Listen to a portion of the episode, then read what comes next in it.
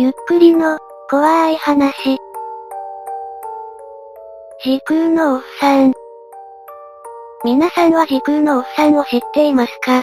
ネット上で語られる都市伝説のような存在。いつ、誰が最初にそれを書き込んだのかはわかりませんが、現在でも遭遇したという報告は絶えません。果たして実態はどうなっているのか。では少し体験談を読んでいきましょう。時空のおっさん、時空の彼方で働いている、おっさんについて語るスレです。イカコピペ。え、何このスレ、時空のおっさん専用スレなんてあったんですね。しかも結構古い。2ヶ月ぐらい前に体験したことです。もしかしたら夢だったのかもしれませんが聞いてください。朝、起きたのが10時だった。もう、10時か。現在、大学は9時半から始まるわけだが、いつも少し遅刻していく自分は焦ることはなかった。ちなみに俺の家から大学まで3分ぐらい着く距離。朝の朝食、前日の残り物を食べだらだらと支度をしてたんで、結局大学に着いたのが10時24分、大学の中には人は全くいなかった、というかゼロの状態。自分は、みんな、授業にちゃんと出てて偉いな、そんなことを思っていた。それで、自分は教室に向かった。教室に着き、中に入ってみると誰もいない。あれ、もしかして教室間違えた、と思い、紙で確認したらやっぱし、今日の講義がある教室。おかしいなと思い、部屋を出ようとした瞬間に携帯が鳴った。ここからが、一番不思議なことなんだけど、その携帯の表示が、ノーバディって英字で書かれたのよ。こんな英字とかって絶対に表示されませんよね。俺は、この時何を思ったか電話に出てしまった。はい、もしも、と言った瞬間に、お前、なんでここにいるんだ？おっさんの声だった。あなた誰です？そんなことはどうでもよい。どうやってここに入ってきた？はい、あなた何を言ってるんですか？外を見てみろ。いたずら電話はやめてください、と言い、俺は電話を切った。しかし、少し気になり、教室のベランダ2階から外を見てみた。すると、教室から大学のグランドが見える。その中央におっさんが立っているのが見えた。よくよく見ると、携帯電話らしきものを耳に当てているのが見えた。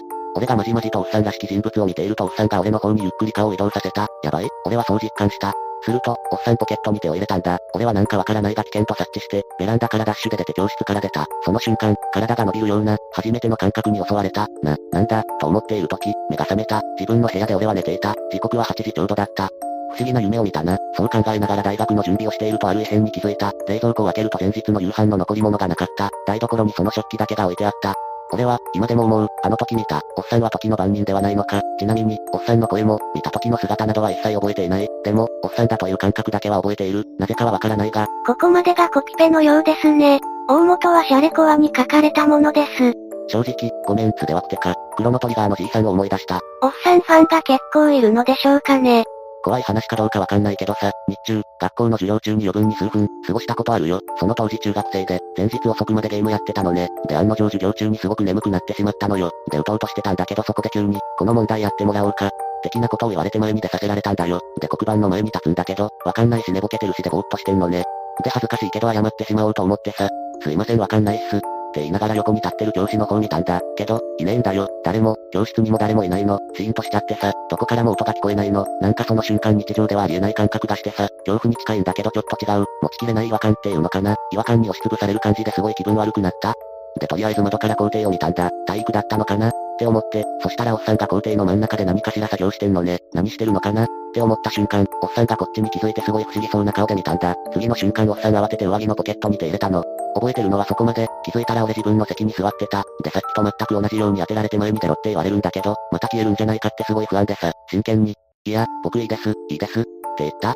めちゃくちゃ笑われたんだけどこっちは泣きそうだった。であまりに真剣だったからか、その後保健室連れてかれたな。今でも不思議だなって思うんだけど、一番違和感があるのが、おっさんが驚いたのも不思議そうにしたのも覚えてるんだけど、おっさんの顔も服装も全く思い出せないってことなんだよな。ここまでが二つ目のコピペです。この時代ですでに複数の体験談があったのですね。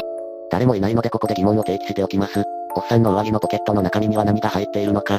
二つのコピペの共通点ですね。こういった話には意外と共通点があるパターンが多いです。オカルト板の人たちはこういう話が好物なようです。この話個人的に大好きです。でも、なかなか情報ないね。まだこの時代は報告が少なかったことが伺えますね。ちなみにこのスレは7年くらいかけて10スレまで伸びました。その後時空のおっさんになりきったレスをする痛い人や、考察をする人たちで進んでいきます。他にも小さいおっさんの話だったり、世界的なおっさんの話だったり、どうやったら時空のおっさんになれるかといった書き込みまでありました。みんなおっさん大好きだね。リアルと違って。うおう、すれたい見てまさかと思いながら開いたら、そのまさかだった。ちょっと興奮しちゃったよ。俺の話も書いとく。スレが進むとたまに遭遇者が体験談を語りに来ます。高2か高3の時の時の話、その日は球技大会の日で、俺が出場したのはソフトボール、俺がピッチャーだったせいかボコボコ打たれて1回戦で負けたのね。チーム、クラス、メイトは負けたから他の球技の応援に行った。俺は悔しくて応援する気になれず教室に帰った。その時クラスメイトだった S もついてきた。教室に着くと S とグダグダ話してたんだ。途中で暇になって二人で将棋を始めたんだ。今思ったらおっさんくせえ高校生だな。レースに負けそうになったの。そこで俺が目をギュってつむって、ちょっと待ってくれ。って言いながら目を開けるとそこに S がいないんだ。将棋の譜面、見たらバラバラになってんの。そんで怖くなって人が見たくなって、球技大会の日だから人がいると思い、外見たら人影があった。ポツンと一人、球技大会の日なのに。俺目が悪いからおっさんかどうかわかんないけど多分おっさん、こっちに気づいたみたいでゆっくり歩きながらポケット、おもぞもぞしてた。それ見て、怖って思った瞬間頭がグワンってなって将棋を打ってるシーンに戻った。S はこっち見ながら、待てない、と言った。なんかそれも怖かった。ポケットの中は何があるんだろうか。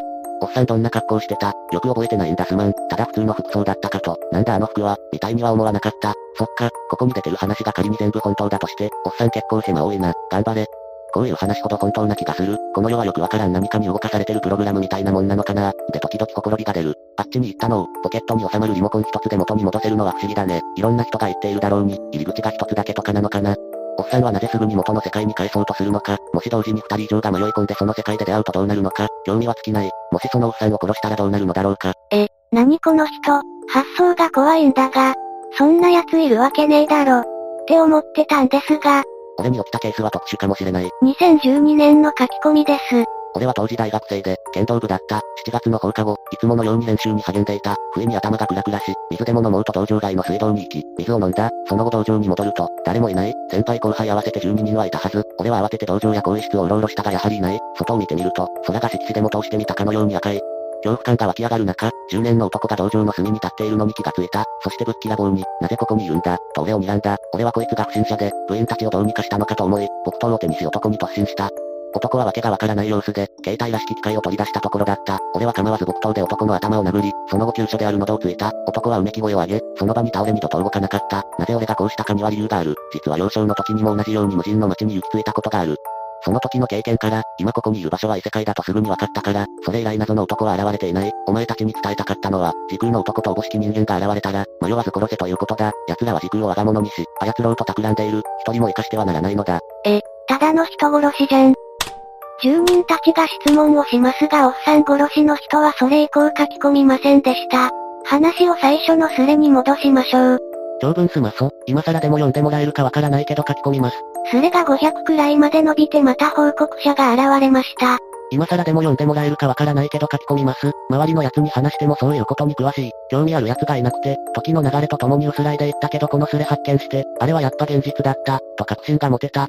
俺が建設業の見習いやってた2、3年前の体験です。夏、めちゃめちゃ暑くてその日は忙しかった。現場は季節ビル内、なんとか定時までに終わらさないといけなくて、上の人に次々作業を指示されたり、道具運ばされたりしてテンパりまくってた。俺もちょっとでも早く終わらせることに集中して、その辺に体ぶつけて血が出てても気にしなかったくらい、休憩もなし。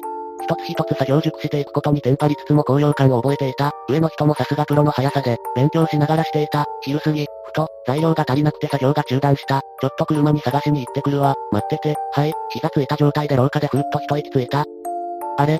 気がつくとやけにビル内が静かだ。さっきまでサラリーマンや OL さんたちがことあるごとに廊下を行き来していたのに、その気配がなくなっている。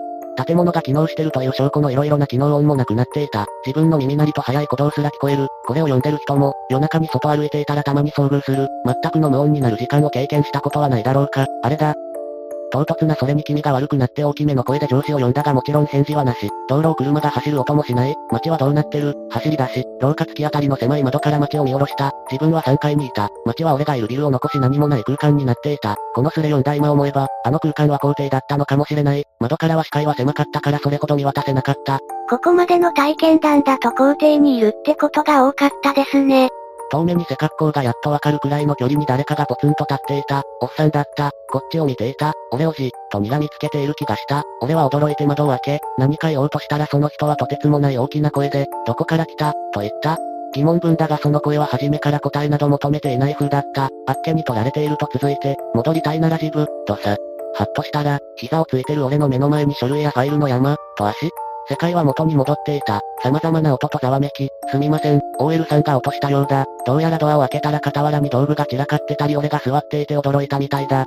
こっちも謝りつつ疲労のお手伝いながら、その沈黙の世界の現実感に今のは、夢じゃない？などと思ってたけど、その OL さんがやけに可愛く、作業員の俺にも丁寧な言葉遣いで、すごい重装備ですね、などと笑顔でねぎらってくれたりしたからすっかり見とれているうちに上司も戻ってきて仕事再開。ゆっくり考えるのはキロについてからだった。戻りたいなら自分、までしか聞き取れなかったおっさんの言葉、自分、自分、自分で何かしろと、ちなみに俺は携帯持ってました。このスレにあるようなおっさんが携帯を手にする仕草をしてたかわかりません。顔も覚えてない。というか遠くて見えなかった。ただ中年の男性ということだけ確信がある。今思えばあの OL さんに救われたのかな。彼女の持つエネルギーが引き戻してくれた。と俺は思ってます。そのビルにはその後も2度ほど行ったけど、その子が勤める3階に用事はなく、同じような体験もありませんでした。以上が報告のようです。おっさんが何か生きる前に帰ってきちゃう変化球パターンでしたね。久々のおっさん情報来た。残されたおっさん、かわいそす。なんだよ、最後までセリフ聞いてけよ。とか思ったかな。でも第三者の介入で帰ってこれたって初めてのケースだね。おっさんの世界から戻る方法はおっさんの秘密道具以外に綺麗な女性があるんだね。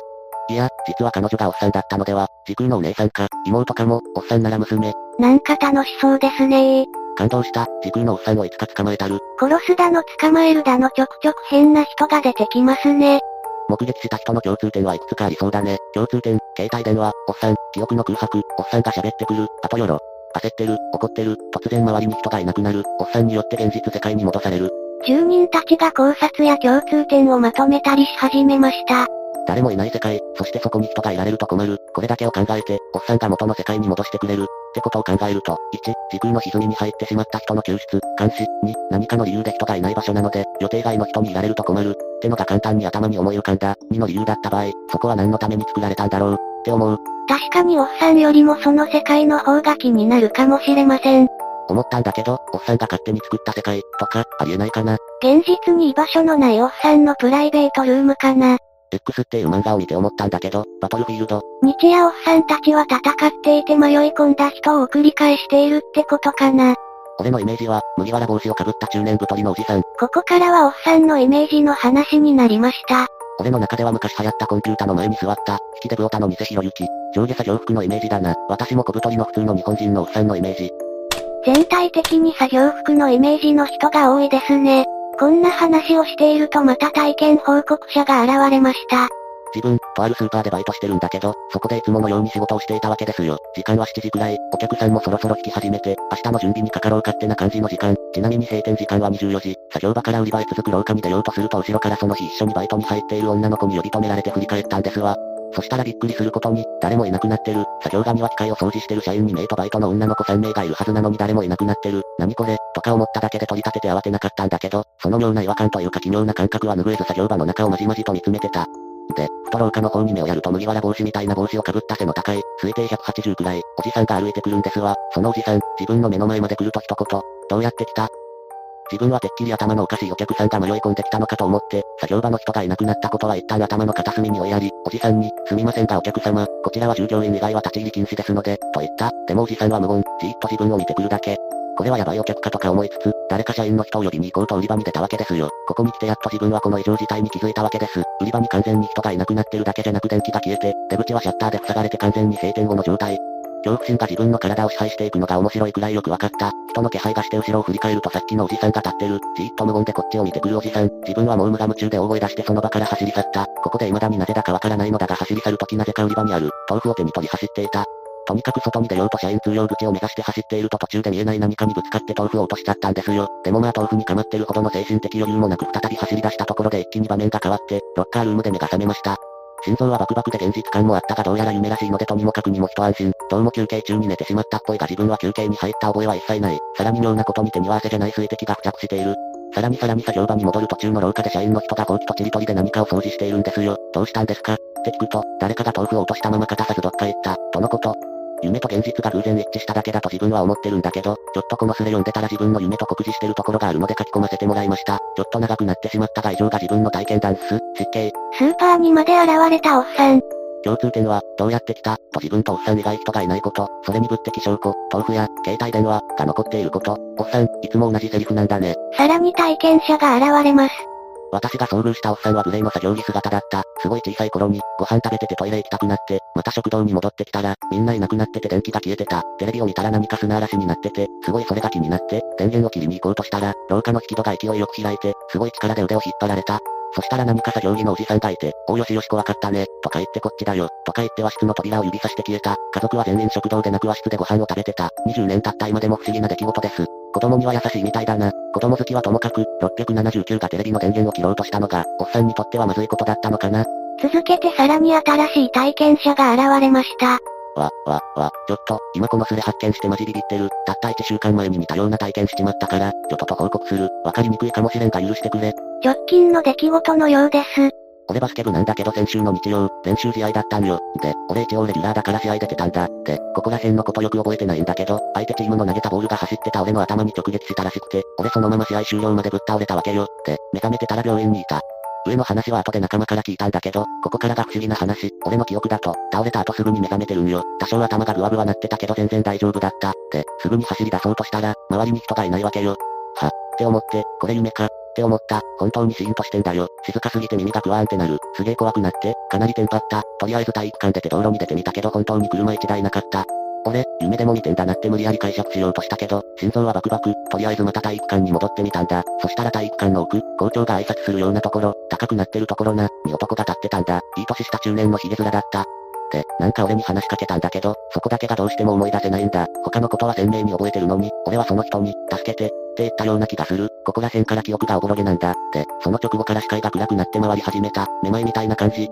で、気づいたら病院のベッド、みんなにこのこと話してもドン引きされるか夢落ち扱いで信じてもらえんかった。だから俺自身も夢だと思ってたが、今このスレ読んで、俺ってそのおっさんに助けられたんかな。もしかしたら時空のおっさんに遭遇していても夢だと思っている人は結構いるのかもしれませんね。シャレコアの時空の歪みの、誰もいない、と、狭間、と、異空会社、ってやつはおっさんが現れる前に自力で戻ってきたパターンだと思うんだ。あと、空っぽの世界に出てくる男の人もおっさんだと疑っている。なるほど、おっさんに会えないパターンもあるかもということですね。せっかくだからコピペしてくれ。仕方ない。次からはちゃんと自分で調べろよ。貼ってくれるようです。すれ違いなんだけど10日、朝起きたら、8時半くらい、うお、やべえ、遅刻じゃんよと慌てて支度して出勤、妙に道がガラガラ、まあ、普段から人通り少ないし、でも、会社に着いてもガラガラ、え、休み、でもドア開いてるよ、オフィスもやっぱり無人。なんこれ、と思って携帯で同僚に電話、おい、〇〇だけど、おう、おせえな、珍しい、早く来いや。目の前には無人のオフィス、今、どこよ。は、机の前に決まってんだろ、朝礼始まるぞ。悪い、今日休む、伝えといて。すごく心臓がバクバク言っていて、なんだこれなんだこれとガクブルしつつビルを出ると、なんか雰囲気が戻ってて、おばちゃんだの子供だのがそこらにいる。なんとなくもう大丈夫だ、と思ったが結局その日は帰宅。翌日はいつも通りでした。どこがトリガーだったんだろ。おっさんが出てきませんがそれっぽいですね。20年以上も昔の、小学生の時の出来事、俺の実家の近くは、田舎ということもあり、だだっ広い野原とか裏山みたいなのが普通にある。いつも友達とドッジボールしたり鬼ごっこしたりして遊んでた。夏休みのある日、虫を捕まえようということになり、自然と誰が一番大きな虫を捕まえることができるかという流れに、俺も必死で探して、結構でかいバッタ、だったと思う。発見、やっとのことで捕まえ、自慢してやろうと辺りを見るが友達が誰もいない。みんな帰ったのかと思い、俺も帰ろうと歩き始めた時に気づいた。やけに寒いんだ。よく見ると周りも冬の風景で、捕まえたはずのバッタはいつの間にかいない。家に帰ろうとするが、同じところを堂々巡りしている感じだし人にも会わない。そうするうちに雨、雪ではなかった、が降り始めて当然ずぶ濡れ、もう、怖くて怖くてパニック状態だったところ、さっきいなくなったバッタ発見、その時、後ろから、大きいバッタやな、との声がするので振り返ると友達がいた。あたりも、普通の夏の風景に戻っている。俺は安堵感で大泣きしてしまった。家に帰ったら、親父にずぶ濡れになっていることを突っ込まれ、服脱いで泳げよな、と言われたが、なぜか嬉しかった。その後、同じ場所で何度も遊んだがおかしなことは何もなかった。ただ、知らない子がずぶ濡れになっているのは一度だけ見たことがある。なんだか恐ろしくて声はかけられなかったけれども、季節が変わってしまうパターンですか？しかも同じ場所で別の子も遭遇したかもしれない。これは場所が怪しいですね。高校3年の時、友達と埼玉の大宮駅近くのゲーセンで遊んでいた時です。結構人がいるところなんですがゲームオーバーになったので席を立つと誰もいなかった。店員も友達も他の人も、外を見ると誰も歩いてない、音も聞こえない。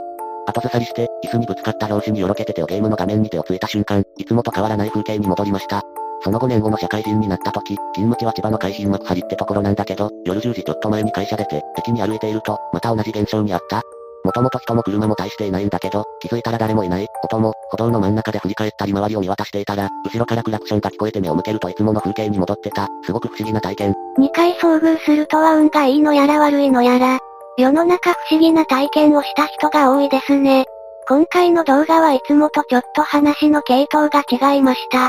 単純に私が時空のおっさんに興味を持ってちょっと調べがてら趣味で作ったようなものです。時空のおっさんの話はこの他にも多数あるので気が向いたらまた他のおっさん話をまとめるかもしれません。話にオチがつきにくいのであまり面白くなかったかもしれませんね。